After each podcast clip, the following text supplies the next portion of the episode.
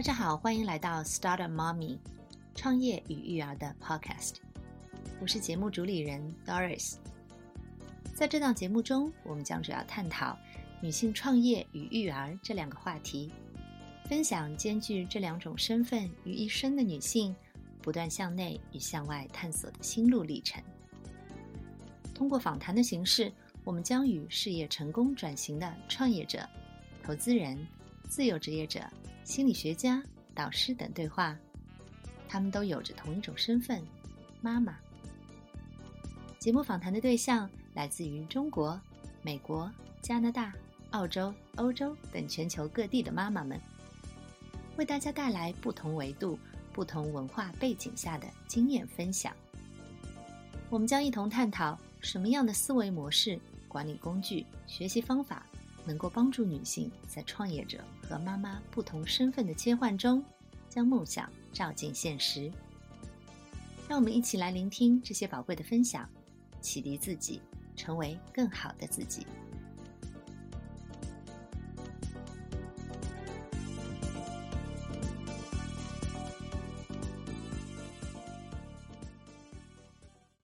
Hello，大家好，欢迎大家来到今天的这一集 Podcast。今天呢，非常有幸，我们邀请到了一位来宾，他呢是幸福研究学院大中华区的负责人，曾经他是 GE 医疗中国区的市场总监，同时他还是一位孩子的母亲，他的名字叫 Andrea，他现在在澳大利亚。Andrea，非常感谢你今天来到我的 Podcast，和大家打一声招呼吧。感谢 Doris 的邀请，非常开心今天和大家有机会在这里聊一聊。一些妈妈们感兴趣的问题。大家好，我是 Andrea。非常感谢今天接受这个邀请。我想请问第一个问题，我了解到啊，你曾经呢是一位职场的高管，在 GE 医疗做中国区的市场总监，当时应该是非常年轻的时候就已经做到了非常高的职位。但是之后呢，因为你带着孩子一起到了澳大利亚，你就从职场的高管转变到了全职的妈妈。当时是什么事由让你做出这样的决定呢？嗯，这是一个非常好的问题哈，Doris。其实有很多人在过去的这个十年间都纷纷的问过我这个问题。其实呢，归根结底，那我想要表达的一个就是我对母亲这个角色的一个观点。我认为这个世界上没有全职，因为有的人说我是全职妈妈，但是其实我试问一下，哪怕你今天在全职工作，难道你可以做一个兼职妈妈吗？对，所以其实其实我们每一个母亲都。是一个全职母亲。那我当初为什么会在？啊，女儿一岁多一点的时候，选择离开我的职场，能够回到家里，能够花更多的时间陪伴她。那一方面呢，是我一直有一个观念，我认为就是我们作为父母对孩子在童年时期的陪伴，其实是决定孩子一生的发展。因为我们中国有一句老话说“三岁看到老”，其实真的是这样。那从童年的时候，我们父母是如何塑造我们的孩子？如何通过我们的这种陪伴，或者说是通过让他们跟我们在一起，真的这样，只有通过这样的方式，我们才能让我们的孩子更加的传承我们父母希望他学到的东西。所以我一直认为陪伴孩子是很重要的。当然，另外的一个方面呢，我也是啊跟大家有一个实际的分享，也是我们刚刚从中国帮到澳大利亚的时候呢，那我那个时候最开始我还是希望能够事业和家庭兼顾，那我。一边啊上班呢，一边呢把我的女儿送到了这个幼儿园。但是她在一岁多，因为刚刚啊变换了一个环境，从北京搬到墨尔本，那她开始非常经常的生病。我我至今都还有印象，很多时候我很怕我的电话十点钟会打响，因为我电话十点钟响，如果是私人电话的话，多半就是我女儿的幼儿园打电话说，哎，那个 Andrea，你的女儿又吐了，或者是又啊不舒服了，会有什么样的？表现，那他们让我去把孩子接回来，所以那是一个让我决定一定要啊把我的时间大部分的放到家庭，回归家庭去陪伴照顾我的女儿的一个重要的一个原因。的的确确是因为啊她那个时候身体不是特别的好，经常生病，所以我当时就做了一个决定，虽然也带着很多的遗憾吧，也也因为我当时事业发展是可以说在公司里边有很多很多的机会哈，无论是我的 CEO 当时的 CEO 等等都非常不能接受我我离开，但是我跟他们讲说，我说在我当下的人生陪伴我的女儿成长是我当下最重要的一个选择。是你所说的这个情况，我感到也非常的熟悉。我相信许多在听我们这个 podcast 的妈妈应该也有这样熟悉的感觉，就是孩子在非常小的时候，真的太需要父母在身边了。尤其是刚进入学校，大家认为进入学校，父母是不是就有时间可以做自己的事情了？但是在帮助他们转变的这个过程，其实对他们和我们来说都是挺艰难的，那就更需要父母在身边的支持和照顾。我觉得你做的这个决定是非常勇敢的。那这个角色的转变，给你生活和心理上有带来什么样的变化吗？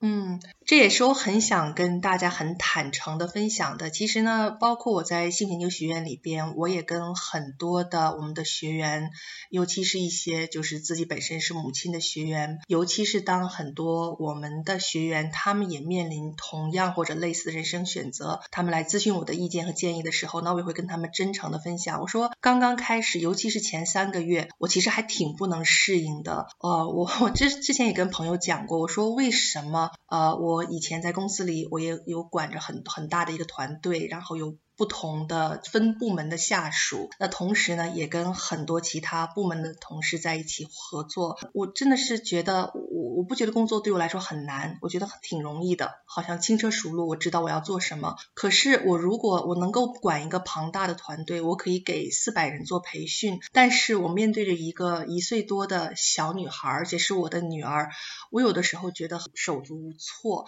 那我至今我还我还记得有一次我分享过一个我自己的一个呃一个经历，就是我的女儿坐在啊她的一堆玩具中间哭，我没有办法安抚她，我最后呢我坐在都是在客厅上，我也开始坐在地板上流眼泪。因为我那个时候的感觉就是很无助，为什么我作为他的妈妈，我没有办法安抚他？为什么好像我说什么他都不想听？我该怎么办？觉得很无助啊！当然这里边我也就是想跟大家讲一下，因为我们每一个人做妈妈，真的我们都是第一次在做妈妈，因为我们我我只有一个女儿，那么对于我来说，虽然我的女儿今天今年已经将近十岁的时间，但是。当下，我今天我仍然是第一次做一个十岁女孩的妈妈，就像我当年第一次做一个一岁女孩的妈妈一样。所以在啊刚开始角色转换的时候，确实是啊对我个人来说是充满了挑战。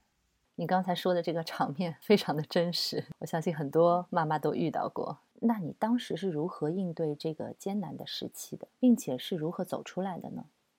嗯，我我觉得我自己比较幸的一点呢，是可能是我跟我从小长大的这样的经历有关。我其实是一个非常爱学习的人，所以我当时一方面呢，是我一下子买了很多育儿相关的书籍，然后自己哪里缺缺少，哪里缺失就哪里补足哈。包括如何教养女儿啊，这本书也是非常好的一本书，都是对我有很大帮助。那另外的一方面呢，我自己很幸运的一点呢，因为我是一个基督徒，我们一家都是基督徒，那我当时在就在墨尔本的时候，那我们很快的来到墨尔本之后，就找到了当地的一个一个教会。那么我一直在教会里边，哪怕是我全职带女儿的时候，我也会尽量的花一些时间在教会里边有一些服饰。我觉得当时对我最大帮助的就是，当我来到了教会这个环境中，有很多的比我有经验的妈妈，他们给了我很多很宝贵的建议、意见和支持，哪怕是因为我记得。那个时候，我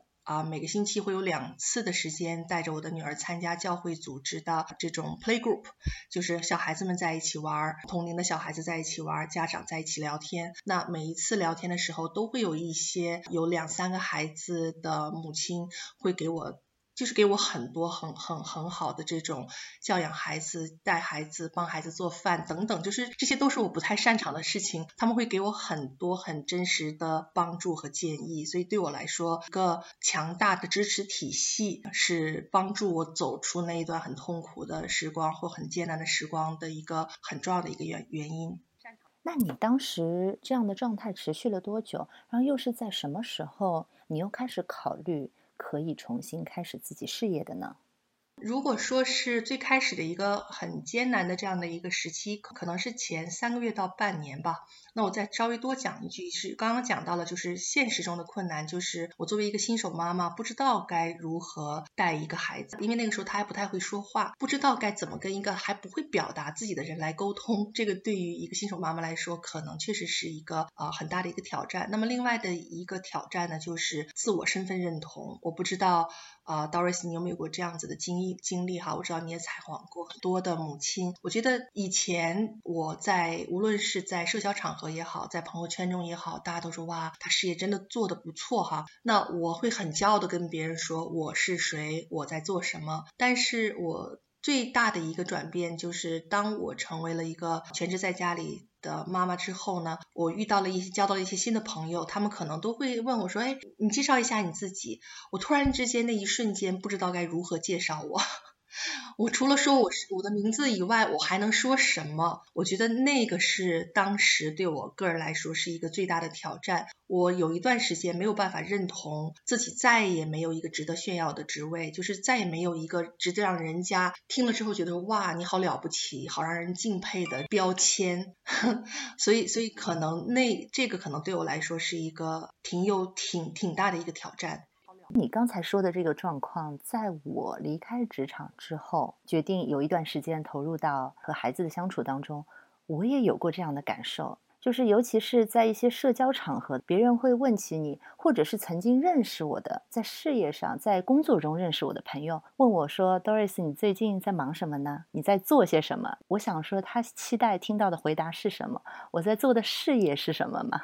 但是我能和他说我在做什么吗？啊，我现在在全心全意的教养我的孩子，陪伴我的孩子，我都能够感觉到对方好像哎有点诧异，因为他可能觉得曾经和我的对话全都是在工作的场合，都是在谈事业上的合作。突然之间，我们带到了一个那么生活化的场景下，哎，他们突然之间觉得我们好像进入了另外一个场域，甚至他们也开始和我分享他们家庭的一些状况，甚至他们遇到的一些挑战。我觉得，哎，这是非常有意思的一个转变。对，那后来是什么驱使你又开始去考虑什么样的事业？呃，是你想要追求的？包括当时你有没有考虑过重返职场呢？因为你的当年你的 CEO 啊，老板呢，非常的器重你，也很舍不得你走。能不能和我们谈谈这一段时间你是怎样考虑、怎样去做一些选择的？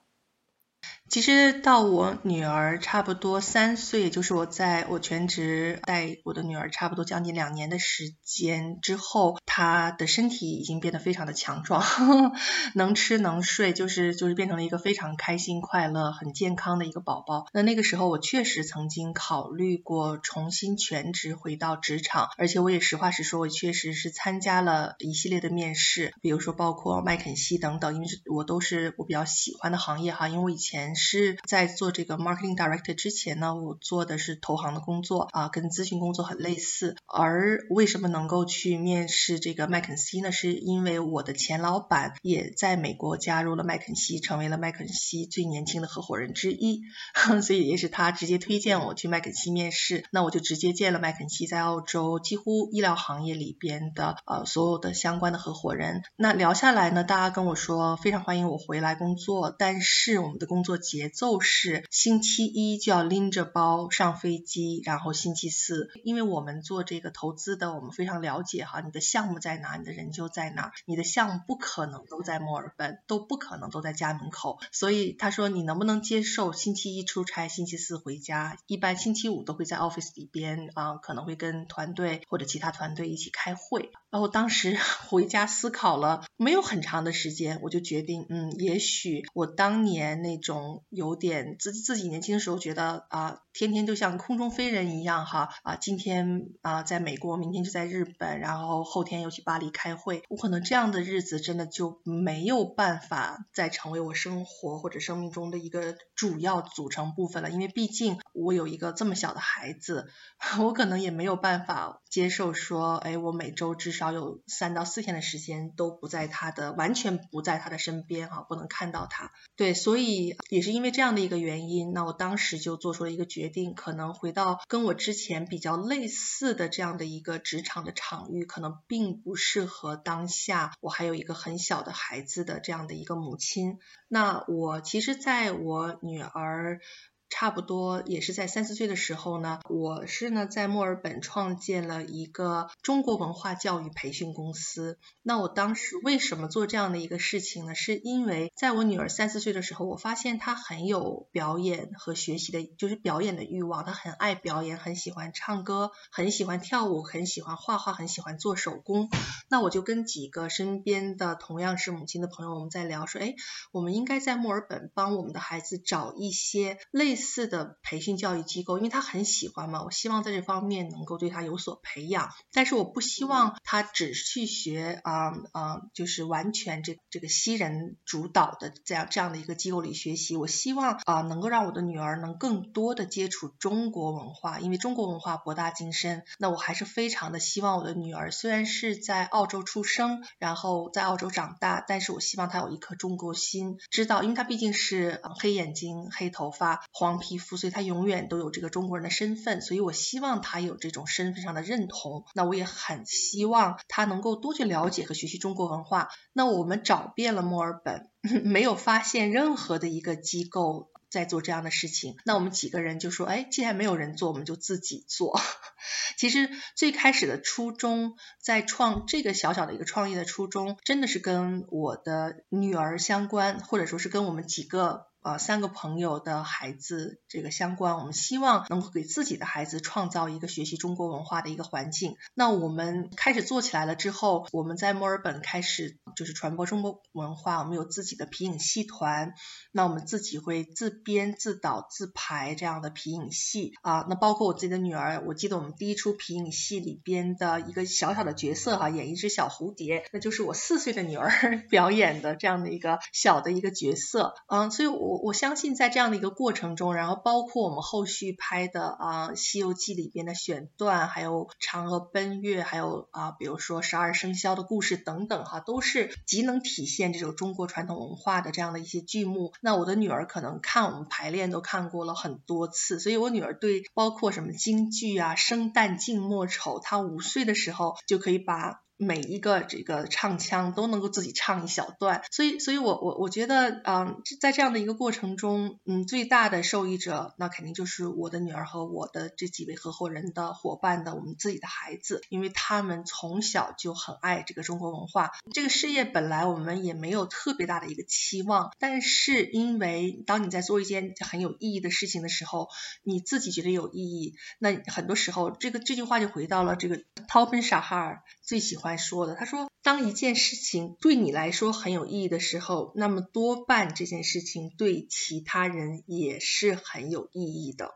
我们后来呢就开始应邀在啊澳大利亚的很多的幼儿园、小学和初中给当地的孩子表演，无论是京剧也好、评戏也好，还是一些很有中国特色的手工，然后包括我们还有这个民乐，我们还在还有这样小小的一个民乐团，那我们表演民乐，那我们把我们的活动带到了墨尔本，应该也有一百多家啊幼儿园、小学和中学，在过去的差不多五年的时间里，那我。我们在墨尔本当地啊，也是算是一个小有规模的，在做这个中国文化传播的一个机构。那几乎啊，所有的墨尔本开设这个中文课程的中小学，一般都会定期的邀请我们去给他们的学生啊做一些啊这个。表演，所以我觉得一件对我自己的孩子很有意义的事情，慢慢的变成了是一个对很多孩子都很有意义的一件事情。我觉得这种带给孩子们的这种文化和和他的这种个人的这个 identity 自己的这种价值的认同感是没有其他的媒介可以更好的帮助到他们。我觉得这种自我对自我的这样的一个认同，对自我的。背景和自我的文化的一个认同是对我们的孩子非常重要的，这也是当初为什么我和我的几个朋友啊建立了这这个机构的最主要的原因，就是希望能通过我们做这样的一个事情，能够让我们的孩子认同他自己的背景，认同我们的中国文化传承和中国的这个价值观。我觉得这对我们的孩子的未来的发展和成长是意义深远的。这个项目真的非常有意义。你做了大概多久呢？现在还持续在做吗？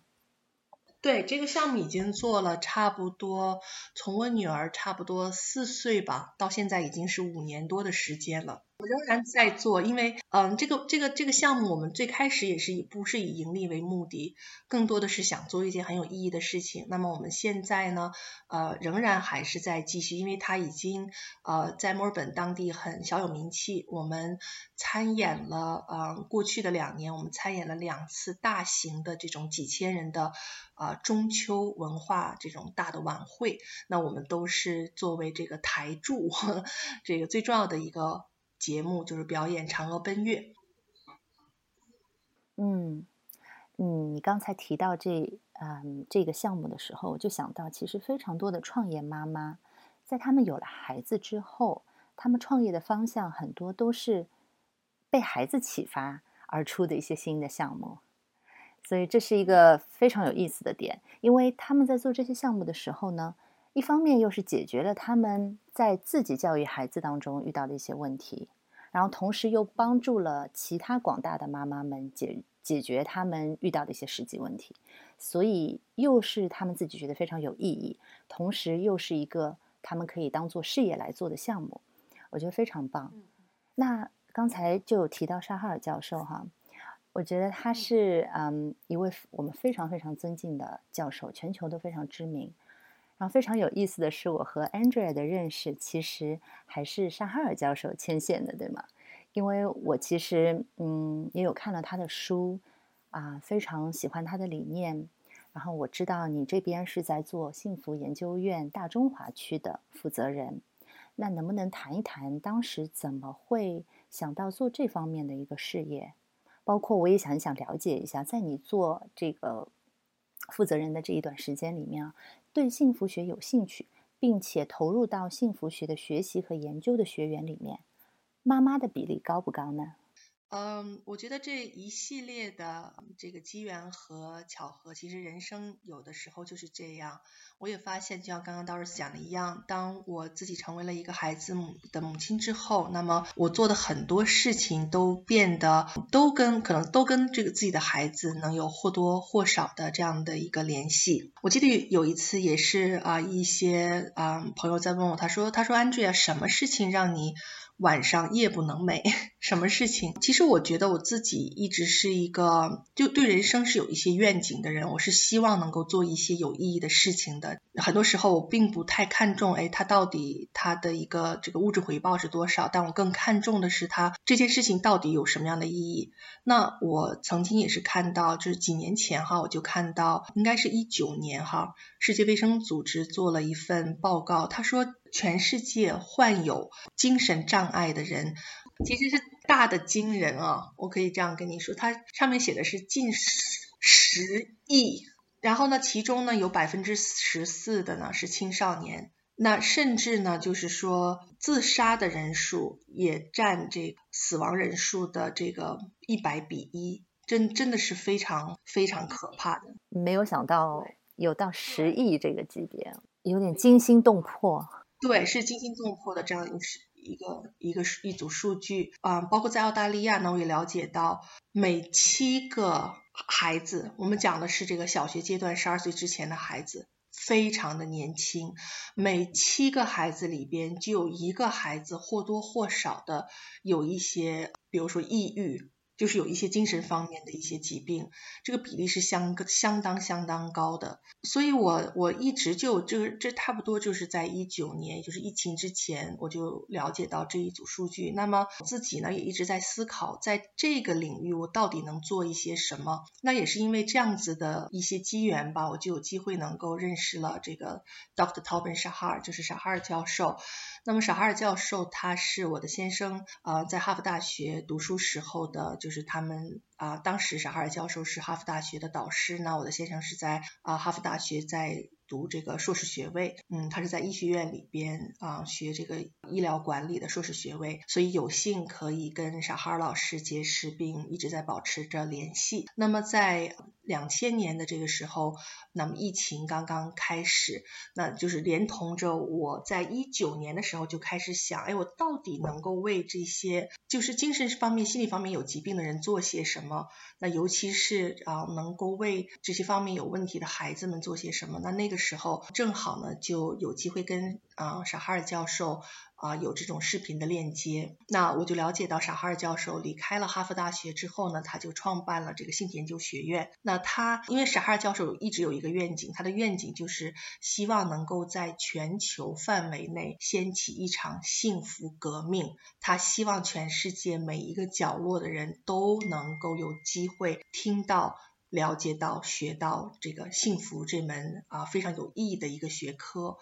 那我当时就跟他说：“我说哟，您这个课程真的非常非常的棒，您有中文版本吗？因为我跟他讲说，我知道我身边有一些朋友可能当下在经历着一些。”啊，一些一些问题吧，一些生活中的挑战和困难。我说我相信您的这个课程一定可以帮到他们。那教授就跟我说啊，我还真的没有中文版，我确实是一直希望能有个中文版本。那我当时就说，我说刚好我我现在有一些时间，我愿意来帮你翻译你的整套的课程，翻译成中文。那我就开始在帮教授翻译他的整套差不多四十万字的这个课程。那么前后也花了大半年的时间吧，就把。这个课程翻译完成，那这个时间教授就问我说：“他说，安卓，你愿不愿意就帮我负责我们幸福研究学院在大中华区的一些事务？”我说也好啊，因为当时正好是疫情，我们我我本来的一些啊事业上的这种打算和想法也没有办法来实现和实行，所以正好在那样的一个阶阶段呢，我就接受了小哈尔教授的邀请，成为了他幸福研究学院在这个大中华区的这样的一个负责人。我们幸福研究学院做过一。个全球的调查，那我们的平均学学员的年龄是四十六岁，所以这个平均年龄也告诉我们说，那一定是大部分的这些女性都是母亲，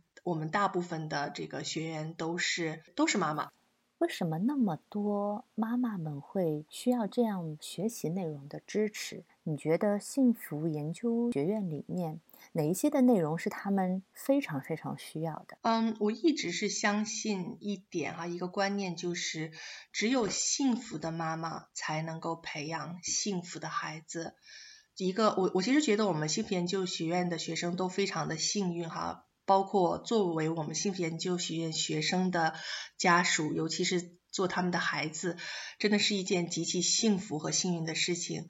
因为当一个人他有这样子的意愿，能够能够不断的自我提升的话，那我相信这个人本身就是一个极有追求的人，他是希望不断的通过学习把自己塑造成为一个更好的自己这样的一个人。那么为什么啊这个课程可以帮到很多的母亲？因为啊傻哈尔教授的这个啊幸福学的理念，它其实是非常博大精深的。那么他的他为什么要把这门课程叫为幸福学，而不叫为这个积极心理学或者幸福心理学？其实这一点上，我跟教授之前有一起聊过，因为他认为。幸福学是远远凌驾于啊积极心理学或者是幸福心理学之上的，因为幸福学它不单单包括了积极心理学范畴的内容，包括了哲学的范畴，那同时呢也包括了很多医学的范畴。那么你你作为幸福研究学院的学生，你也知道哈，其实在傻哈尔老师的课程中，他也大量的引用了经济学的案例，然后包括了一些神学的案例。然后甚至是呃包包括了一些电影，包括了一些艺术，包括了一些文学。它其实幸福学是可以涵盖啊我们大众所熟悉的几乎所有的学科。而傻哈尔教授呢，就把这些所有学科中能够支持有理论依据支持幸福学的，全部都放在了他的这整套课程的这个大的一个一个范畴之下。对，所以为什么他能够帮到一个母亲，就是因为他内容非常的广泛。那他从不同的角度来来帮助我们每一个人了解和学习如何提升个人自我的幸福力。它不单单是啊，从精神方面、从身体方面、从我们的心智方面、从我们的情绪管理方面、从我们的人际关系方面，而这个人际关系方面也有很大的一部分内容，也是花在了如何处理这种夫妻之间的关系和亲子之间的关系。所以课程中有很多很扎实的内容，就是能够帮助一个妈妈、一个母亲成为更好的自己，同时也成为一个更好的母亲。以上是我和 Angel 采访的上集内容。和 Angel 聊完上集的内容后，其实我个人是十分有感触的，因为我也做过类似的决定，所以非常能理解他为什么会在事业最高峰的时期，为了孩子离开职场，全心全意去做一件自己刚开始并不擅长的事情。而在这段时期中，重新发现了自己所热爱的行业，并勇敢地开始一段新的事业之旅。在下一集中，我们将会聊一聊他如今工作和生活的状态、时间管理的方式、育儿的理念和他所奉行的一些人生哲学。敬请期待吧！